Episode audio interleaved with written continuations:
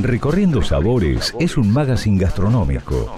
Te vas a enterar de los últimos lanzamientos de vinos, las novedades de los restaurantes, hoteles, turismo, coctelería y todo lo relacionado a la industria.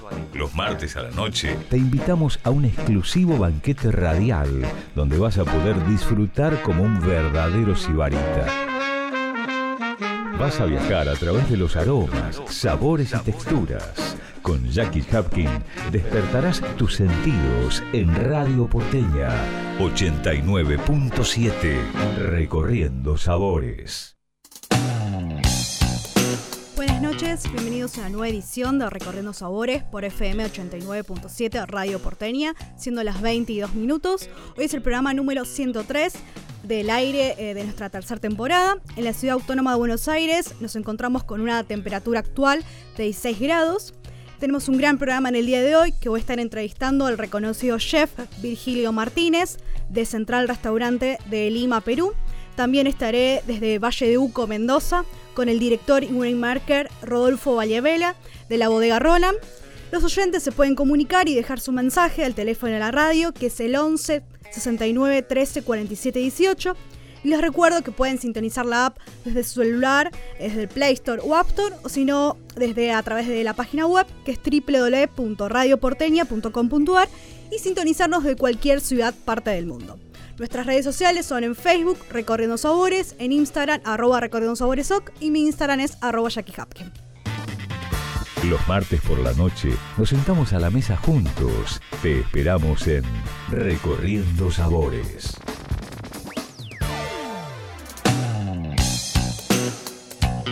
Oportunidad les traigo un recorrido en copa. Vamos a realizar un viaje vínico por diferentes regiones de la República Argentina. Empezando este recorrido en copa, viajamos a la provincia de Mendoza, donde les sugiero probar un proyecto de vínculos y homenajes elaborado en familia, donde realizan espumantes y vinos blancos. Para conocer más de estos espumantes y vinos blancos, pueden ingresar a su Instagram en arroba los y en Facebook los pueden encontrar como Los Sunset. Seguimos en Mendoza y nos vamos a la región de San Rafael con la bodega Yacarini, que fue fundada en el año 1903 y recuperada en el año 2009, donde cada uno de sus vinos relatan una historia única. Conoce más ingresando en su sitio web que es www.bodegayacarini.com.ar y en redes sociales los pueden buscar como arroba. Continuamos con este viaje en copa, donde nos vamos a la provincia de La Rioja, al Valle de Famatina. Les recomiendo la bodega Valle de la Puerta, que producen vinos de calidad en el Valle de Famatina, Chilecito, que es un verdadero desafío bajo las condiciones climáticas extremas de la región. Para más información pueden ingresar a www.valledelapuerta.com o en redes sociales los pueden encontrar como arroba bodega Valle de la Puerta. La comunicación se encuentra a cargo de la agencia Trade. En redes sociales los pueden localizar como arroba agencia Trade Press. Seguimos este recorrido en Copa y nos vamos a la bodega Luminis, en la provincia de Mendoza, donde elaboran vinos con un gran sentido del lugar. Tienen como filosofía enológica que cada viñedo cuente su propia historia en cada botella, donde expresan sus orígenes y las particularidades de la zona de los vinos que elaboran. Para más información pueden ingresar a www.luminis.com.ar o en redes sociales los pueden buscar como arroba vinosluminis. Continuamos con este viaje vínico y nos vamos a la provincia de San Luis con Bodega Los Coros que producen el 100% de sus vinos en viñedos propios. Presentan un terroir único por sus sierras y llanuras. Para más información ingresa a www.loscoros.com o en redes sociales los pueden encontrar como arroba bodega los coros. Seguimos en Mendoza y les recomiendo la bodega Cuarto Surco. Es una bodega familiar del Alto Valle de Uco. Es una familia con tradición, con más de 80 años de experiencia y conocimiento en el mercado. Es un homenaje a las raíces familiares, donde hay una apuesta a la innovación a través de elaborar vinos fáciles de beber que toquen el corazón del consumidor. Pueden encontrar más información en su sitio web que es www.cuartosurco.com o en redes sociales los pueden buscar como arroba reparowines y arroba latentewines. Continuamos con este viaje donde les recomiendo probar los vinos de la bodega Terra Camiare que está ubicada en Colonia Carolla, en la provincia de Córdoba. Elaboran vinos con impronta de manera original y singular, que expresan la diversidad cultural y paisajista de la provincia mediante la integración de los diferentes terruños y varietales. Para más información pueden ingresar a www.terracamiare.com o en redes sociales los pueden localizar como arroba terracamiare. Finalizando este recorrido, les sugiero probar los vinos de la bodega Vistalba. Es una finca familiar que fue fundada en Mendoza en el año 2003 por Carlos Pulenta, tercera generación de una tradición familiar. Presenta viñedos ubicados en Luján de Cuyo y en el Valle de Uco, donde elaboran vinos con pasión y excelencia. Para más información pueden ingresar a su sitio web que es www.bodegavistalba.com o en redes sociales los pueden encontrar como arroba bodegavistalba. Desde Recorriendo Sabores te recomendamos que si tomas una copa de vino o espumante, al lado siempre tengas un vaso de agua. Por un consumo responsable, la hidratación es lo principal. Salud. Recorriendo sabores para disfrutar las cosas buenas de la vida. Recorriendo sabores. Recorriendo sabores. Seguimos acá en Recorriendo Sabores, siendo las 28 minutos, y tengo el placer de estar en comunicación desde Lima, Perú, con el reconocido cocinero Virgilio Martínez de Central Restaurante. Bienvenido a Recorriendo Sabores, te saludo Jackie Hapkin, ¿cómo estás? Hola Jackie, ¿cómo estás? Qué gusto y gracias por la comunicación. Muchas gracias. para poner un poco en contexto a los oyentes, a los que están del otro lado, ¿cuál fue, eh, digamos, el que te llevó al mundo gastronómico a iniciarte en esos primeros pasos, eh, ya sea la cocina? ¿Cuál fue esos comienzos, recordás? A mí los comienzos fueron, fue muy temprano que buscaba primero que salir un poco de, Lima, de Perú y conocer el mundo, ver otras culturas y, también cocinar, cocinar afuera. Entonces me hice cocinero muy temprano viajando, eh, sin haber ido a una escuela. Luego que pasé por una escuela y luego que profesionalicé el tema, pero eh, me fui haciendo cocinero como de a pocos, ¿no? Eh, en los viajes. No en Lima, ¿no? En Lima es que he terminado mi, digamos, voy a la mitad de mis viajes culinarios viajaste 10 años, me imagino que te nutrió eh, todas esas culturas, idiosincrasias a, a, la cocina hoy actual de, Central. ¿Cómo definirás hoy por hoy, digamos, tu filosofía e identidad? Tú sabes que esos, esos 10 años a, Central, esos 10 años de haber estado fuera, a Central también le, trajeron algo de, confusión, ¿no? Porque eh, era una mezcla de, distintas cocinas, influencias de distintos eh, cocineros reconocidos en el mundo.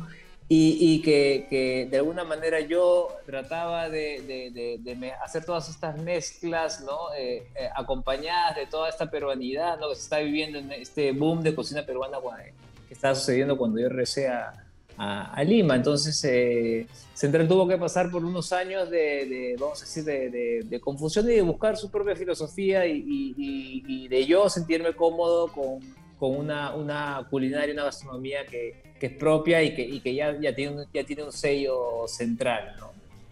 Sos como restaurante. Sí, sos embajador de la gastronomía peruana por el mundo, por excelencia. ¿Cómo se siente al ver tantos platos de tu cocina fuera de, estas fronteras? Bueno, con mucho orgullo. Fíjate que nosotros hemos nacido con el ceviche como un plato que, lo veíamos como quién puede ver hoy en día una hamburguesa del McDonald's, ¿no? Eh, más o menos, ¿ah? ¿eh? no estamos lejos de eso. Y, pensamos que nunca podía ser este un plato de, alta cocina. ¿no? Hoy en día puedes ver en, cualquiera, en cualquier capital gastronómica del mundo un ceviche en la alta cocina. ¿no?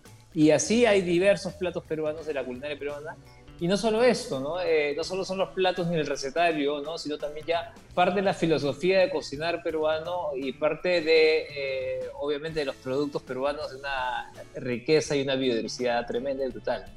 Y si hablamos de la cocina peruana, ¿cuáles son las elaboraciones más típicas? Algo que le quieras recomendar al oyente que está del otro lado y capaz que está en su casa y, se entusiasma a cocinar eh, e, estas, digamos, comidas peruanas. Bueno, yo, yo, yo, siempre yo creo que estamos en, buen momento de, comer vegetales y, yo siempre diría que, siempre hay que empujar a que la gente vaya más por el lado de, probar cosas nuevas. ¿no? En este caso, por ejemplo, la, la, salsa peruana por excelencia, más conocida, ¿no? como puede ser una mayonesa, un demi-glace, para nosotros es la leche de tigre, ¿no? que es, una, es, una, es, un, es prácticamente es, un, es, la base del ceviche, pero es un licuado de de, vegetales y, de cítricos y de limón. Eh, esto se puede probar con vegetales eh, crudos, cocidos, ¿no? Eh, con, con, ensaladas de quinoa. ¿no? entonces yo digo, por este lado la cocina peruana es muy diversa, ¿no? porque mientras, este, a ver, si googleas leche de tigre vas a encontrar la salsa y esto lo puedes poner como, vamos a decir, como dressing de cualquier, de cualquier preparación, puede ser una ensalada, puede ser un un arroz. Diferentes reversiones. Claro, claro, claro. Y ahí, está, ahí está un poco la creatividad y los 500 años de fusión que, existieron en la cocina peruana de, de Japón, China, Italia, eh, eh, España y, nuestra cultura inca, ¿no? ¿Y de qué manera asumís el manejo de lo sustentable de los recursos y su reutilización? Por ejemplo, en la cocina de Central y de los demás restaurantes que, que tenés. Bueno, nosotros tenemos un grupo de investigación con el, con el que trabajamos, eh, que es muy importante. De hecho, nosotros sentimos ya que los restaurantes son plataformas de, de, este centro de investigación que se llama Mater Iniciativa.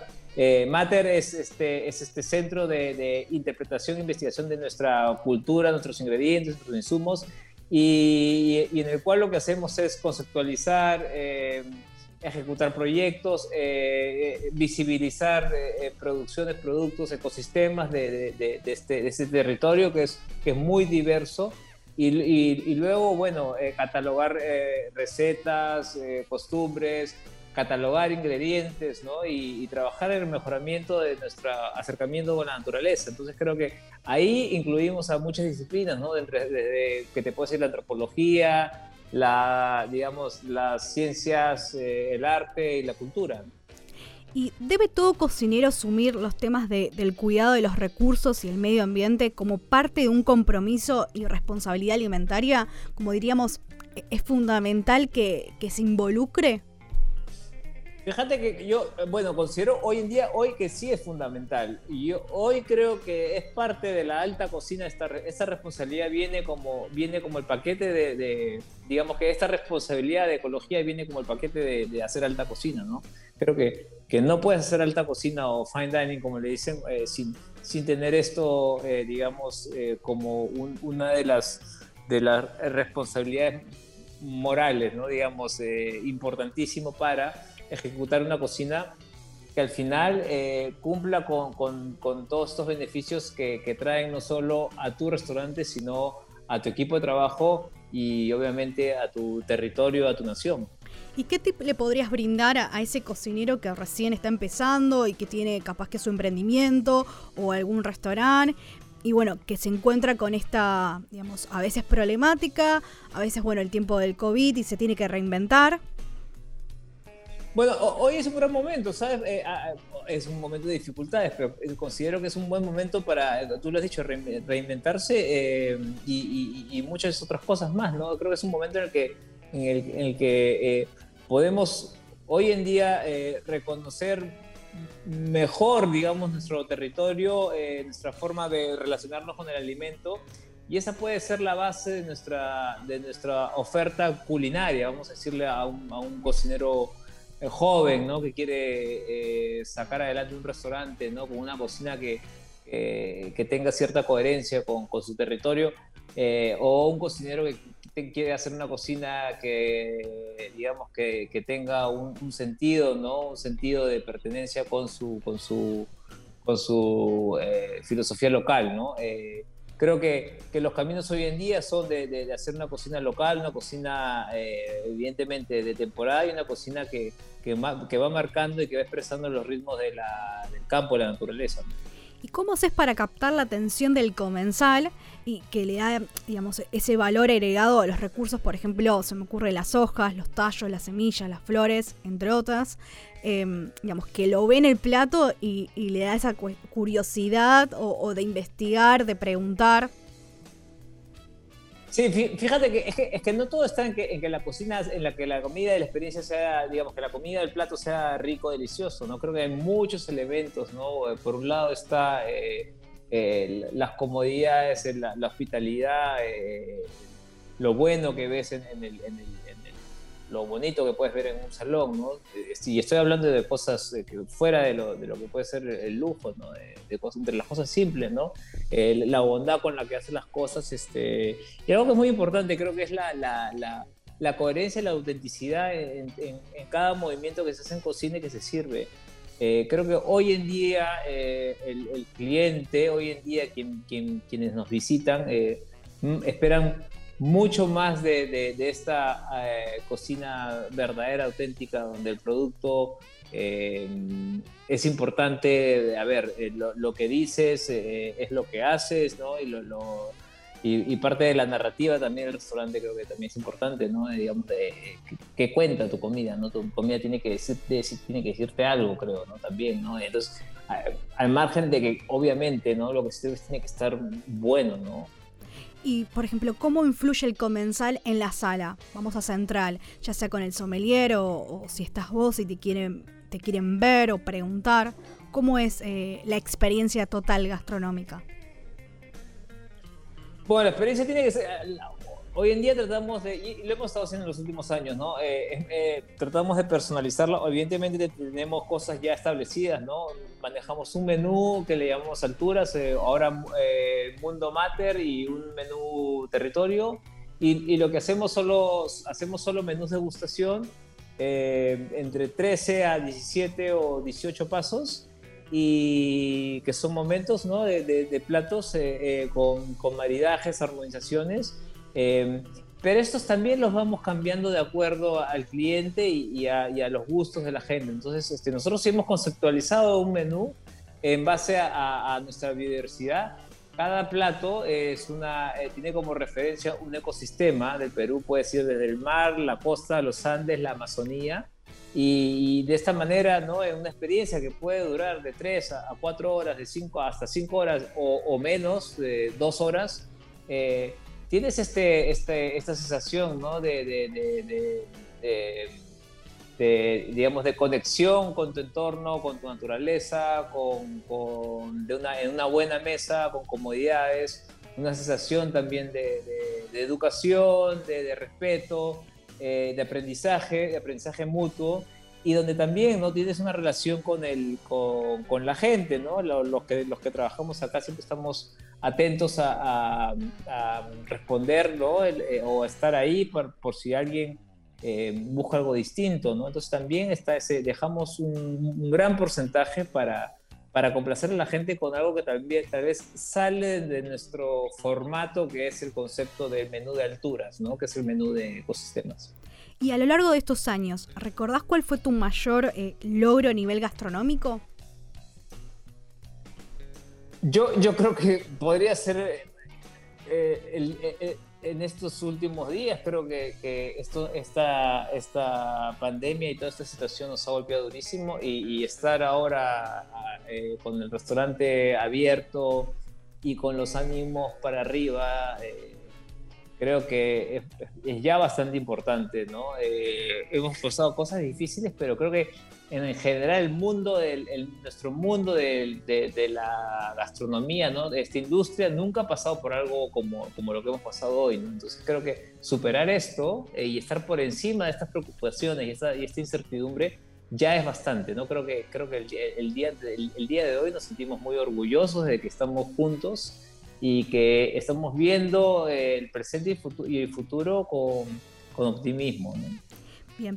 ¿Y algún descubrimiento, ya sea gastronómico a nivel de, producto, eh, ingrediente y demás, eh, en este, por ejemplo, podríamos decir, en estos meses, en estos días? Algo que te haya llamado más bueno, eh, la atención. Eh, siempre, siempre tenemos un descubrimiento porque eh, realmente como Mate de Iniciativa viajamos mucho por el Perú y viajamos bastante, ¿no? estamos muy, a una hora estamos de los Andes, de cualquier región en los Andes y no todos los Andes son iguales, ¿no? No toda la sierra del Perú. mucho vamos a Cusco porque en Cusco tenemos un restaurante y tenemos también la otra filial de, la, del área de investigación donde hay un equipo de investigación y están en constante eh, redescubrimiento de, productos, ¿no? Eh, entre, entre algas de, de, laguna, entre, entre, plantas medicinales, entre, entre, plantas que tiñen, semillas que, plantas tintorias, semillas tintorias. Entonces, eh, siempre hay cosas nuevas, ¿no? lo último que hemos estado, hemos estado en la selva del Perú, también vamos mucho también a la Amazonía, y también te encuentras con otro, otro sistema totalmente distinto de, trabajo, ¿no? Donde la naturaleza cambia completamente. Y, también vamos encontrando nuevos productos, ¿no? Eh, y siempre regresamos con productos para la cocina de Central, ¿no? Hemos regresado con caracoles de tierra eh, gigantes de, de, una región amazónica, de Tarapoto. Eh, y así, ¿no? Creo que, que es tenemos esta, esta, esta idea de, esta curiosidad, esta curiosidad es importante, ¿no? Creo que también entender, entender de que cada viaje, eh, si, si, realmente vas con, con, con, esta, con esta, si vas con esta curiosidad, eh, vas a encontrar cosas y, y, y, las vas a y las vas a poder trabajar en, centrar con tu equipo. ¿no? ¿Y de dónde nace tu creatividad o cómo también la nutrís día a día, no? Me imagino la hora ya sea de los menús de pasos y demás. Sí, creo que hay un poco de todo. Fíjate que hay un poco de definitivamente disciplina es importantísimo, ¿no? Eh, eh, esto esto eh, es importante para mantenerse creativo y mantenerse siempre dispuesto a hacer cosas este, interesantes. Creo que todos los días nos ponemos la valla muy alta, ¿no? Creo que todos los días pensamos que tendría que ser mejor, mejor que el día anterior. Eso es importante. Y para mantener ese ánimo, creo que no es una cosa, y no es algo individual, creo que es algo también que en el colectivo lo manejamos así, ¿no? entonces, eh, por mi lado, eh, lo que me toca es liderar este, este buen ánimo y esta curiosidad y estas ganas de querer hacer las cosas mejor siempre. ¿no? Cada servicio ¿no? debe ser mejor que el anterior. Eh, Un nuevo desafío. sí, y no, no, no, dar, no, dar por hecho las cosas, no, sentar porque realmente tal vez la gente nos da cierto reconocimiento o hemos, o hemos obtenido cierta fama en algunas cosas, este, las cosas ya están logradas. Creo que esto nos ha dado siempre un, eh, un ánimo para, la verdad, seguir trabajando y, pensar que podemos hacer cosas mejor. Entonces, eh, esto es importante para que el equipo lo entienda y esto eh, gratamente lo entiende nuestro, nuestro público, ¿no? El público hoy en día que es totalmente local y, y, que lo ha sido en los últimos años un público del mundo, ¿no? Entonces, este, también hay que es muy importante, importante también ubicarse y saber, ¿no? que que, el concepto central evoluciona todos los días. ¿Y qué destinos gastronómicos te gustaría volver a visitar o, conocer? Bueno, tú sabes que yo eh, estuve, el último año estuve yendo mucho a Japón y eh, en los últimos años y me quedé con, con, ganas de visitar más, ¿no? Ir más allá de Tokio, ¿no? Evidentemente, y conocer mucho más de la, de, de, la cultura gastronómica es muy profunda, ¿no? Diríamos que muy... Eh, eh, muy enfocada en ciertas cosas, ¿no? Este, muy diferente a lo nuestro. Nosotros, este, por ejemplo, nosotros eh, lo que hacemos es muy diverso o nos ponemos en muchos, eh, hacemos muchos papeles nosotros, ¿no? en cambio, en Japón se ve que la gente no toma algo, toma algo muy específico y lo trabaja demasiado bien, o sea, demasiado bien. Y de esto creo que, que me quedé en los últimos años con este, estas lecciones que, que si tú me dices dónde te gustaría regresar, yo creo que para allá y, si se puede quedarme más tiempo de lo que, de lo que estuve, ¿no?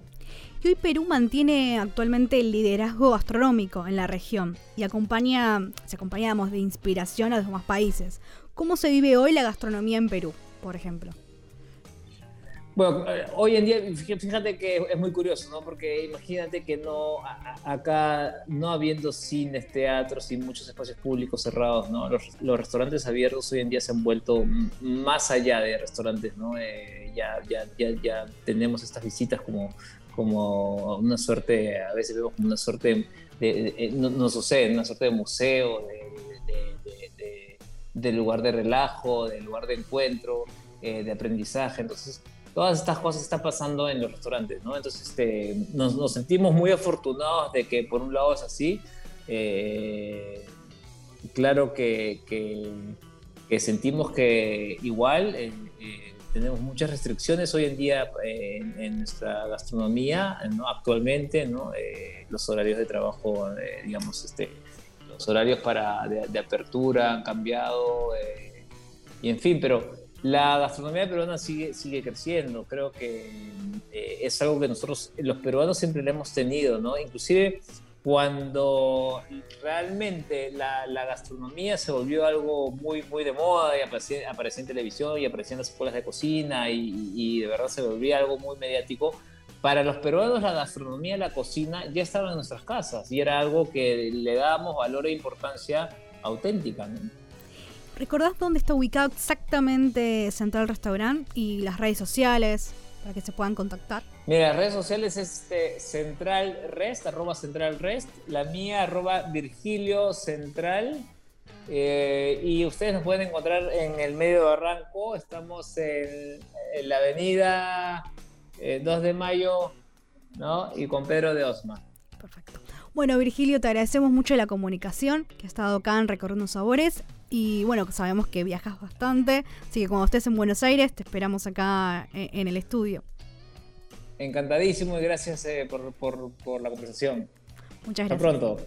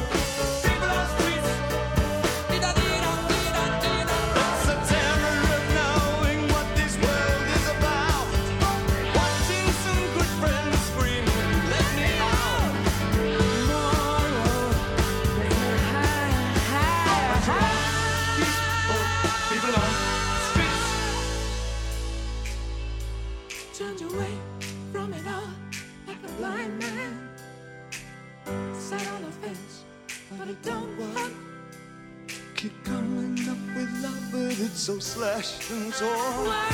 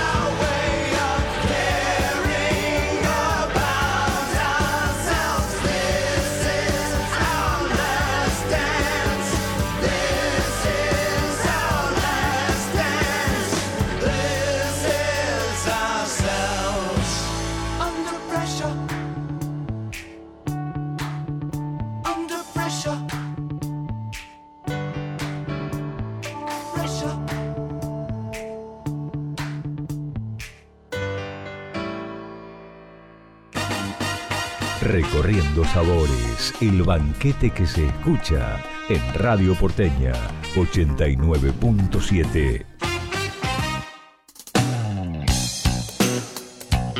En esta noche porteña vamos a viajar por distintos sabores y regiones de Argentina. Les sugiero probar las propuestas de cócteles y diferentes opciones gastronómicas que nos propone Brookbar. En el día de hoy estamos probando cócteles como el Peninsulin, un clásico contemporáneo creado en el 2005, a base de whisky escocés, jugo de limón, srub de miel y jengibre, perfumado con ciclemat ahumado, que lo acompañamos con una hamburguesa riquísima, parrillera de morrones asados, huevo frito y chimichurri casero. Todas estas propuestas para comer y beber increíble las puedes encontrar en su Instagram, en arroba brookbarbea. Los días miércoles son de Happy Miércoles, que incluye 2x1 en cócteles toda la noche. Y los días jueves son de Burger Me, también con 2x1. Ambas propuestas se pueden encontrar disponibles en formato takeaway. Siempre hay que hacer un consumo responsable, ya sea un cóctel o una copa de vino, al lado hay que tener un vaso de agua es fundamental la hidratación. Continuamos con este recorrido y viajamos hasta San Rafael, en la provincia de Mendoza, con bodega Yacarini. En esta ocasión les recomiendo el Reserva de Familia Vía Blanca Chenin Blanc, que es un vino elegante con notas florales y algo tropical. Tiene un buen volumen que invita a otra copa, donde lo acompañamos con una pica de quesos tomate cherry y frutos secos, de arroba. Es un almacén boutique de quesos, fiambres, comidas caseras, vinos y cervezas. Está ubicado en Avenida Directorio 999 Caballito. Y seguimos en Mendoza, donde les recomiendo los vinos blancos y espumantes de Los Anse, que es un proyecto con identidad propia de vínculos y homenajes esta oportunidad descorchamos el Wrestling, donde presenta aromas a flores blancas y notas cítricas. Es un gran exponente de la variedad.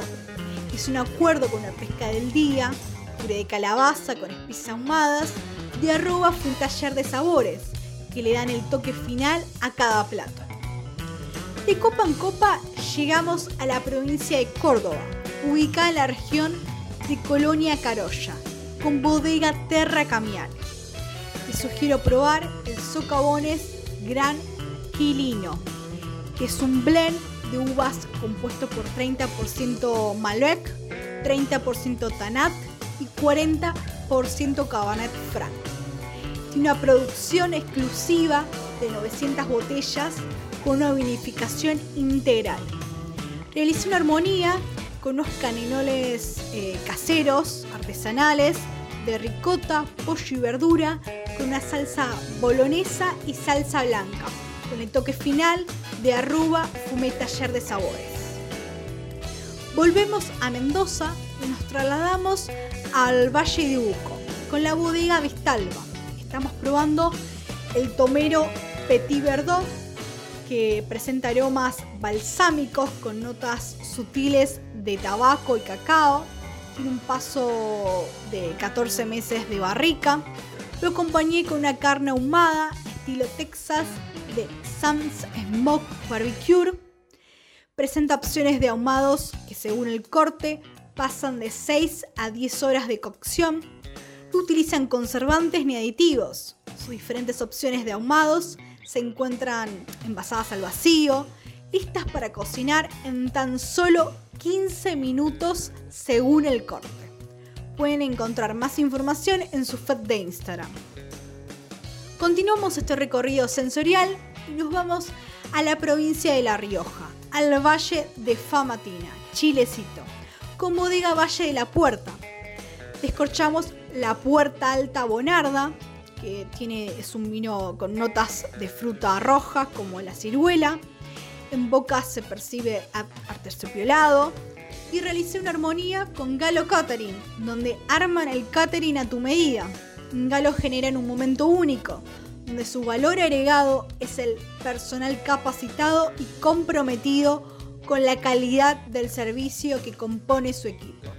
Pueden encontrar las diferentes propuestas gastronómicas en su feed de Instagram, en arroba galocatering o en su web www.galocatering.com.ar.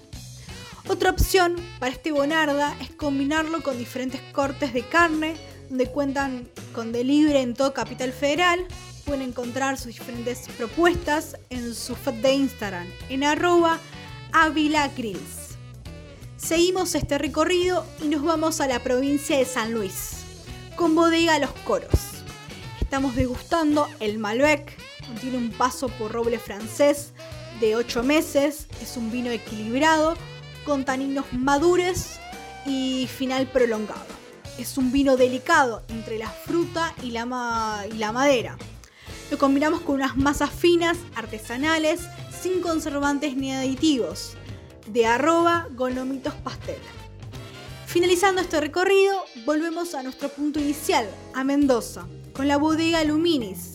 En esta ocasión les recomiendo probar el Alamán Cubé Saint Genet 100% de este varietal conocido como Gros Vert Blanc, que presenta una gran acidez natural, aromas intensos y frescura en boca.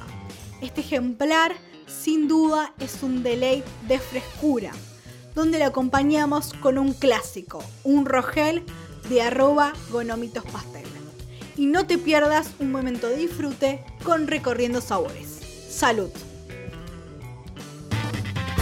Los martes por la noche nos sentamos a la mesa juntos. Te esperamos en Recorriendo Sabores.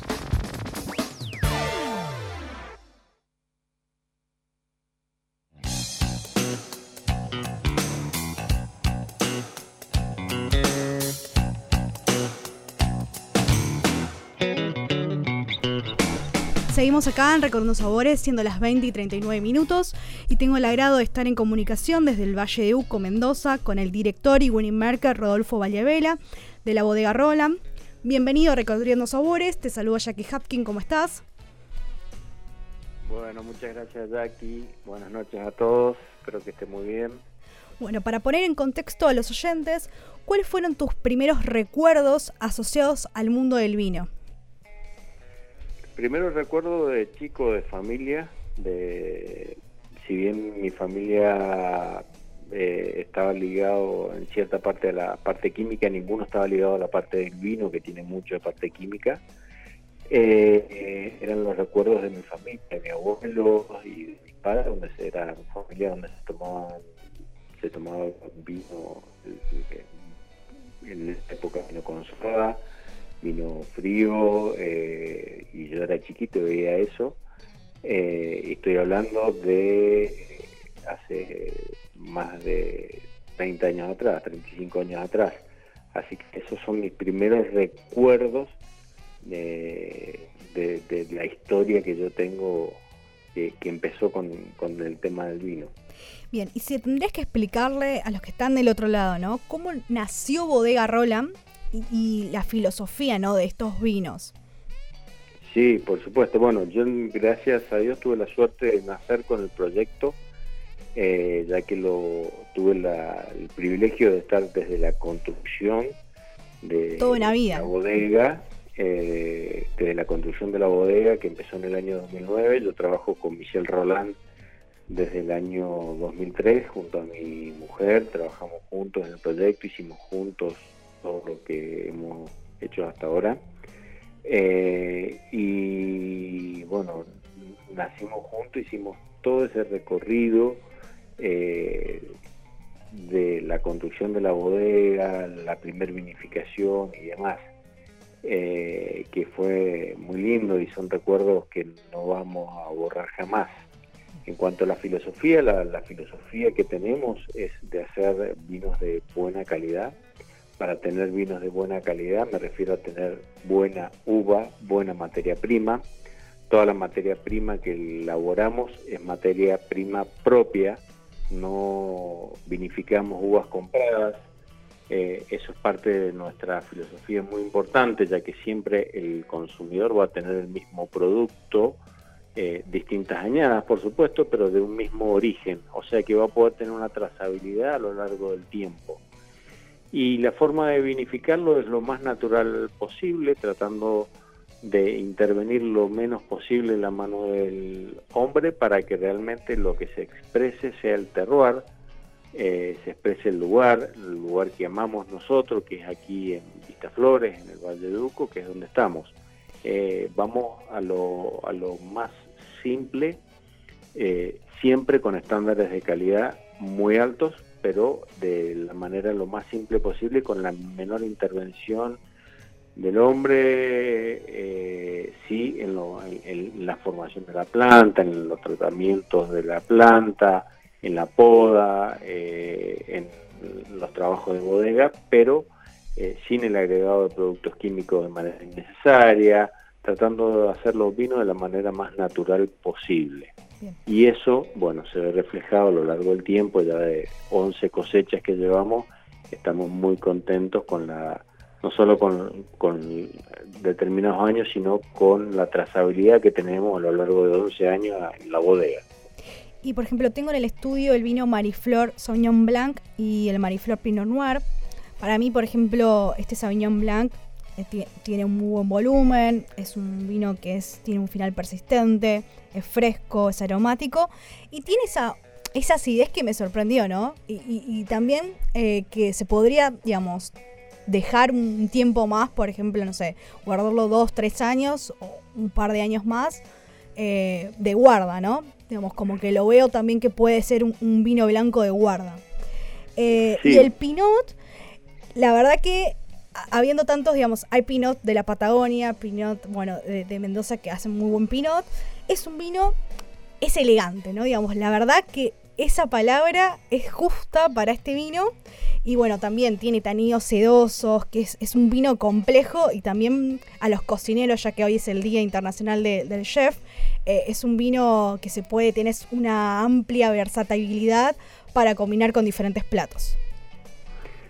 Sí, exacto. Mira, eh, respecto, una excelente descripción eh, en, los vinos, eh, si hay algo que buscamos, justamente voy a hablar primero de nuestro Sauvignon Blanc 2019 que estás probando, eh, que es un vino que tiene un buen volumen en boca y eso no es algo fácil de un Sauvignon Blanc, porque obtener aromas de un Sauvignon Blanc sí es mucho más fácil que obtener un, un Sauvignon Blanc aromático y con buen medio de boca, con buen volumen de boca.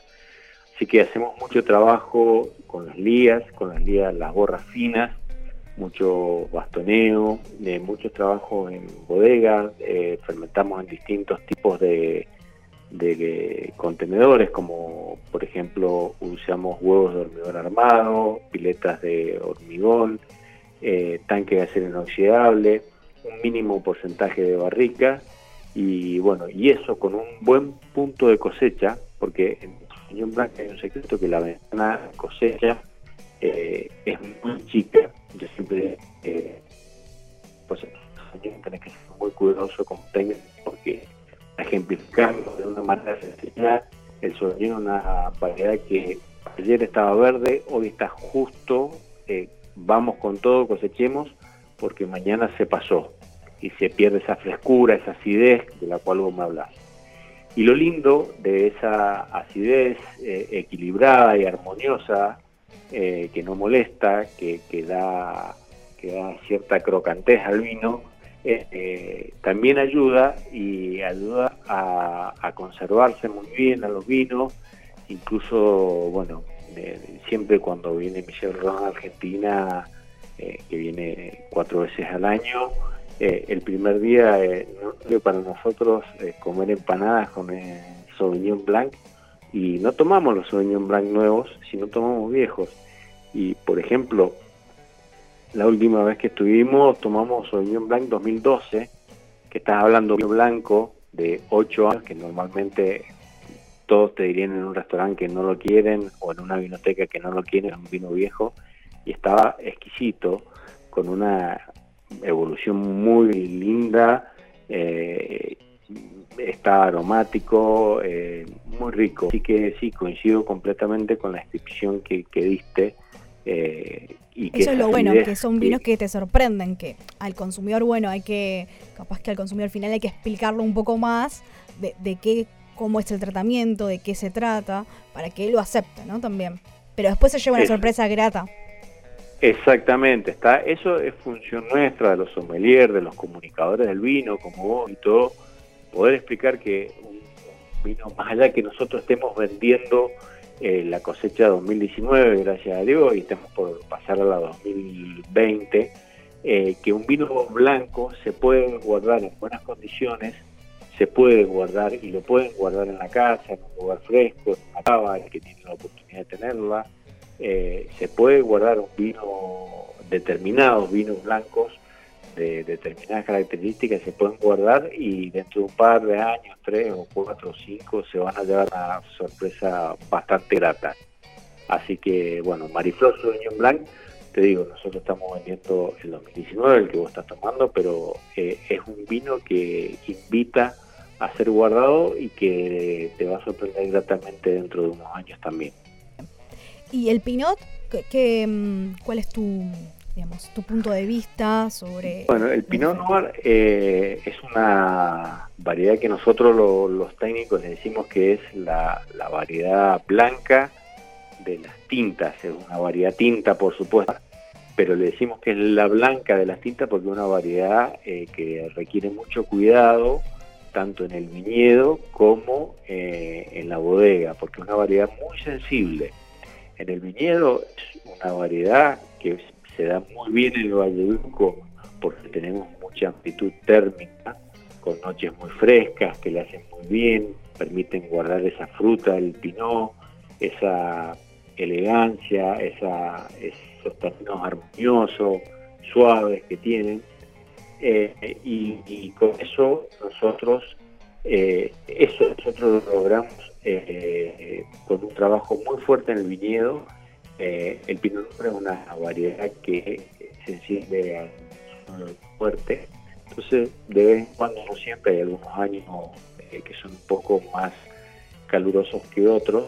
ejemplo, te puedo nombrar el año 2003, que tuvimos temperaturas extremas, pues todavía no, eh, el año 2020 fue temperaturas altas pero constante, no tuvimos picos de temperatura, no teníamos pico de 42, 43 grados, teníamos muchos días de 25 grados, por ejemplo. Eh, y ahí hay que trabajar mucho con la canopia. La canopia es toda la masa vegetal, toda la masa de hojas eh, que tiene el, para que protejan esas hojas, le den sombra, formen como una visera y le den sombra a esos racimos y no le den sol directo. Y con eso nosotros logramos que guarde esa frescura, esa fruta, eh, y no se, porque no, no se eh, deshidrate la uva, porque cuando se deshidrata es muy difícil seleccionarlo eso, más allá de que se hace selección en, el viñedo y en la bodega, eh, y da aromas más maduros y demás que da compota, que no nos gustan y, bueno, no lo van a encontrar en ese pinón que tenés ahí. Eh, va más a la fruta fresca, a la cereza fresca, a la cereza recién cosechada, la fruta roja, eh, a, ese costado del que, que, buscamos. Y en bodega también es una variedad muy sensible que hay que tratarlo con mucho cuidado, es muy sensible a la oxidación. Eh, y bueno, y es un vino que lo tratamos de tener alrededor de 12 a 15 meses en barrica, un 40 a 35% y un una parte con barrica nueva y una parte sin nada de barrica, solo conservación en tanque acero inoxidable. Entonces después hacemos un blend eh, de las dos partes y bueno, da por un lado el, componente fruta, frescura y por el otro lado aporta eh, un poco más de densidad en boca, un poco más de sedosidad, de tanino más, más armonioso y se logra un lindo equilibrio donde la madera es un una buena, pero no, está presente eh, fuertemente en el vino, no marca el vino, sino lo que nosotros buscamos en ese Pinot Noir es que resalte la frescura, la fruta, el varietal, como se da en el Valle de Duco, en Mariflor, de la manera eh, más natural posible, como decía en un principio. Bien, a pesar del COVID y la coyuntura actual, ¿cómo fue en su caso eh, esta vendimia y, la cosecha 2020? Mira, eh, fuera de lo que fue el COVID, que se tomaron todas las medidas y recaudos, era el inicio de la pandemia, la vendimia 2020 fue una muy buena cosecha. Eh, fue una cosecha precoz, ya que como te decía tuvimos eh, varios días de temperaturas eh, más eh, elevadas y constantes, pero siempre teniendo las noches frescas típicas del Valle de Duco. esas noches frescas que no son tantas las noches que podés comer un asado a la intemperie, para darte una idea, eh, puedes comer si en una terraza, un abrigo del aire eh, o con una ropa un poquito más adecuada. Y es muy una muy linda cosecha, en realidad venimos de ya de, varias cosechas muy lindas, eh, el 17 fue fantástica, eh, fue poca cantidad porque hubo, tuvimos tres eh, heladas importantes que nos dejaron aproximadamente con un 50% de la producción. Y bueno, nosotros eh, elaboramos ese 50%, te reitero de que no compramos uva a terceros ni vinos a otras bodegas para, para mezclarlo porque tenemos que cumplir un porcentaje comercial que tenemos que vender, no, eh, preferimos sentarnos con el cliente explicarle que no tenemos eh, esa cantidad de vino para ese año y bueno, el cliente ya nos ha empezado a conocer y bueno, nos ha, al principio fue difícil, pero después nos jugó bastante a favor eh, saber de que le íbamos al cliente con la verdad y le decíamos, mira, tengo la mitad de vino que lo que tenía el año pasado, puedo venderte tanto y bueno, nos, nos ha ido muy bien. Después la 18, que fue una cosecha excepcional, eh, según Michel Roland, que lleva 30 años vinificando en el, en Valle de Duco, una de las mejores eh, que él ha probado. Eh, la 19 también muy buena, casi para mí un muy poquito más abajo que la 18, al igual que la 20. es muy lindo venir de cosechas tan, tan lindas eh, porque se pueden hacer vinos muy muy ricos y bueno estamos realmente con, con, los resultados que estamos teniendo por supuesto que eh, hay un trabajo en equipo un trabajo en la finca un trabajo fuertísimo de bodega eh, bueno es un, todo un equipo que, que hay atrás que bueno hace eso aparte de la mano de, de la familia Roland que desde toda la vida han estado en la vitivinicultura. ¿Qué cambios observaste en la vitinicultura argentina en estos últimos años?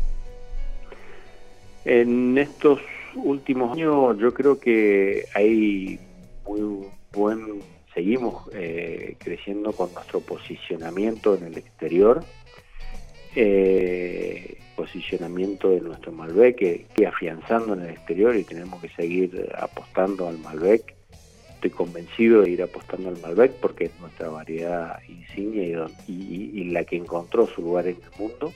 También otras variedades como el Cabernet Franc, el Sauvignon Blanc, el Chardonnay, pero creo que debemos seguir apostando al Chardonnay, al Torrontés, que son eh, las variedades que han encontrado su lugar en Argentina, se están afianzando, seguimos eh, creciendo algo particular y diferente que encontré en este 2020 de pandemia en Argentina, en el mercado interno, fue cómo subió el consumo de vino eh, por la gente eh, que, estaba confinada. Eh, y eso nos permitió llegar no en degustación en vivo como hacemos normalmente, porque a mí hay algo que me gusta, nosotros tenemos cero publicidad en medio gráfico eh, o eh, medios audiovisual, audiovisuales, somos nuestra mejor publicidad, es ir con, con las botellitas abajo del brazo, como digo yo, hacer una presentación para gente que está interesado, bien organizado. El face to face, la devolución en vivo, como diría. Absolutamente. Vos dijiste a lo que, a lo que quería llegar ya aquí. Eh, el face to face creo que es la mejor manera de comunicarlo y transpirar la camiseta en ese sentido. Eh, viajo bastante, eh, Buenos Aires sobre todo, eh, y, vamos mucho y recorremos y nos sentamos y hablamos, discutimos, discutimos en el buen sentido, en el sentido de, charlar, de tener charlas interesantes, de debatir y son muy lindos, eh, es una gratificación muy grande. Y bueno, hoy tenemos dos marcas, que una es Mariflor y la otra Valdeflores, que están muy afianzadas en el mercado interno y que durante este tiempo nos ha ayudado a afianzar aún más y a captar nuevos, eh, nuevos clientes y amigos a través de charlas como la que estoy teniendo ahora, a través de Zoom, de, vivos de Instagram, así que no, realmente estamos muy, muy felices a pesar de todo lo que nos está pasando. Eh, nosotros somos de la de la parte que vemos el vaso medio lleno y bueno, cuidarse mucho, pero por el otro lado mucha energía en adaptarse para comunicar de otra manera, para estar presente, bueno, como nos pasó, que nos conocimos a través de Instagram, eh, hablamos y arreglamos y bueno, y hoy vos tenés Mariflor ahí, yo estoy acá con tu público, así que bueno, muy contento. ¿Y qué mensaje transmitirías a la nueva generación de enólogos en estos tiempos?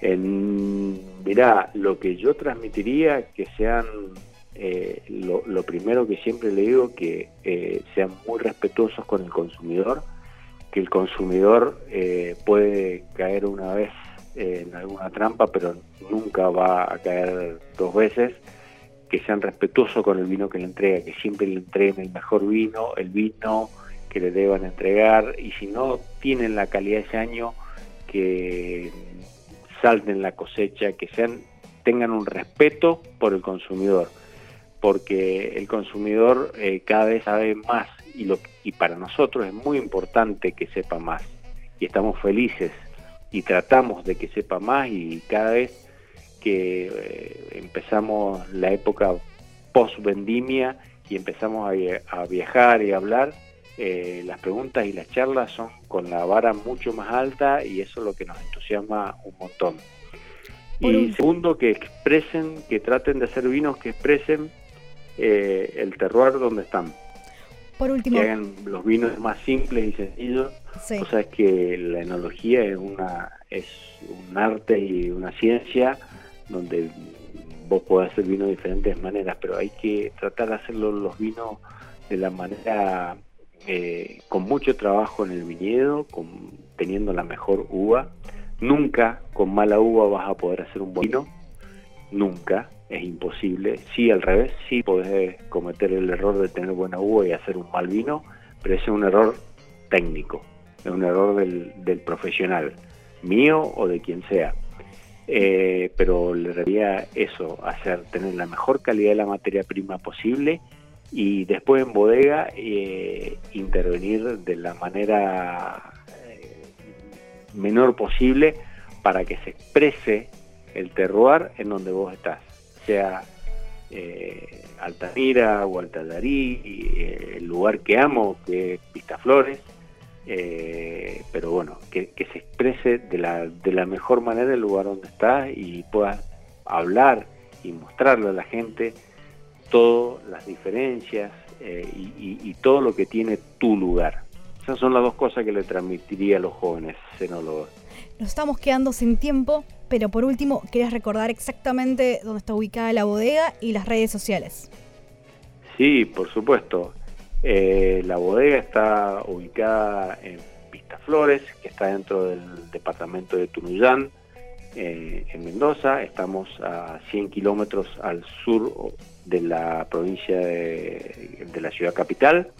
En un ratito es todo por autopista, salvo los últimos 20 kilómetros, que es para acceder a la finca.